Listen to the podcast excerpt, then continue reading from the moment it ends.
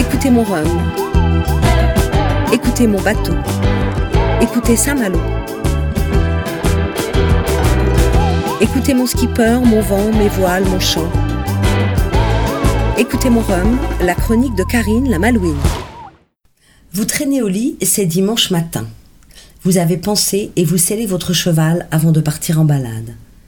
Vous ouvrez un roman allongé dans votre canapé. Allez, stop, vous arrêtez tout.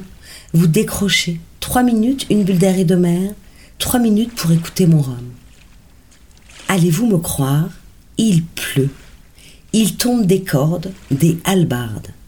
Depuis juin, la saison cyclonique est en route et elle ne veut pas finir. Les ondes tropicales venues d'Afrique peuvent persister jusque mi-novembre. Je voulais vous raconter la lumière des Antilles, et il pleut comme vache qui pisse. Les plages sont désertes, la mer est repassée par les grains comme une nappe de communion. Les piscines des hôtels bouillonnent sous une pluie tropicale, lancinante, drue, sans répit. Le ciel pleure, les palmiers pleurent. Les rues sont des torrents de bouche chaude. Je voulais vous raconter le soleil, la lumière éclatante des îles. Oui, cette lumière qui appartient aux marins bien plus qu'aux terriens.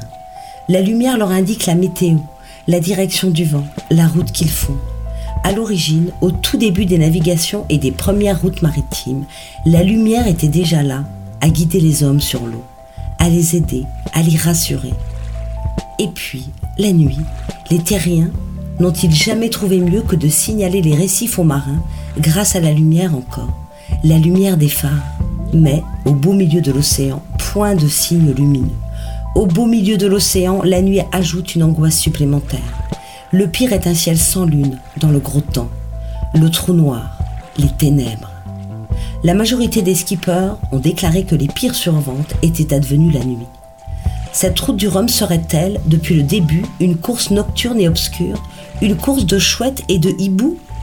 Les quatre dépressions qui ont déferlé sur les skippers coup sur coup ont-elles réellement été plus déchaînées la nuit?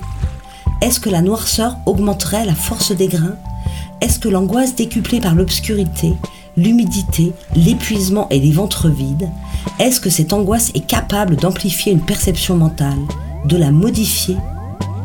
Sans doute, parce que tous les enfants du monde ont peur la nuit et que tous les marins ont été des enfants, bien avant d'être des marins. Sans doute oui, bien sûr que ce funeste mot, ténèbres, possède un pouvoir démesuré lié à notre imaginaire. Quand Conrad a écrit Au cœur des ténèbres, pensez-vous qu'il avait mesuré la puissance et la portée du titre de son roman? Ouf, heureusement, il existe un proverbe chinois qui affirme qu'il vaut mieux allumer une petite lanterne que maudire les ténèbres.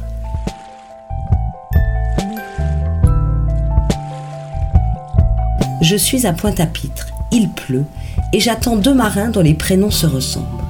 Un François pris en chasse par un Francis, un Francis qui pourchasse un François.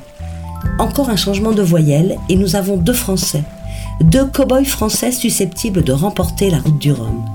L'un pourrait être le père de l'autre, l'autre pourrait être le fils de l'un. L'un court sur un trimaran qui a déjà gagné deux fois, oui, deux fois la route du Rhum la symbolique jolie mérite d'être dite. Je sais qu'ils ne vont rien lâcher et ne pas se lâcher, que tout pourra encore se jouer pendant le tour de la Guadeloupe, surtout à la tête aux Anglais, îlot situé au nord de Basse-Terre, où il suffit d'être coincé sous un nuage pour que l'échiquier d'une course se métamorphose. N'ayez plus peur, les gars, ceux qui approchent les Alizés, ceux qui viennent de prendre un nouveau départ, les ténèbres sont loin derrière vous allumez vos lanternes. Faites la nique aux ténèbres. Le tiponche est devant. Il vous attend. Allez, bon vent. C'était Écoutez mon Rhum, la chronique de Karine Fougeret, avec la ville de Saint-Malo, le Télégramme et la clinique vétérinaire Rance-Frémur, qui soigne tous les aventuriers à voile, à poil, à plume et à écaille.